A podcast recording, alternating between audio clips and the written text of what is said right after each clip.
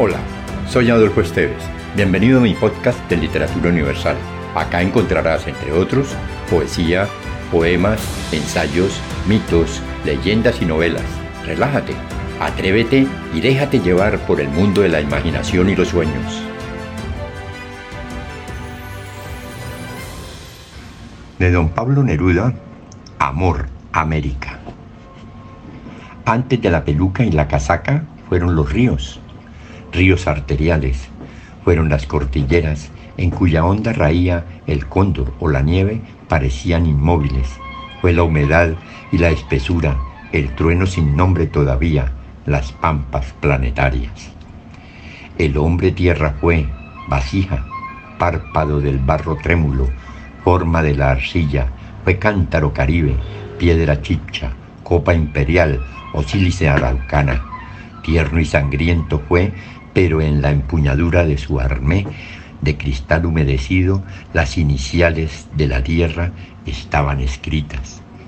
Nadie pudo recordar después, el viento las olvidó, el idioma del agua fue enterrado, las claves se perdieron o se inundaron de silencio a sangre. No se perdió la vida, hermanos pastorales, pero como una rosa salvaje cayó una gota rija en la espesura y se apagó una lámpara de tierra. Yo estoy aquí para contar la historia. Desde la paz del búfalo hasta las azotadas arenas de la tierra final, en las espumas acumuladas de la luz antártica y por las madrigueras despeñadas de la sombría paz venezolana, te busqué, Padre mío, joven guerrero de tiniebla y cobre, oh tú, planta nupcial, cabellera indomable, madre caimán, metálica paloma. Yo, incásico del legamo, toqué la piedra y dije, ¿quién me espera?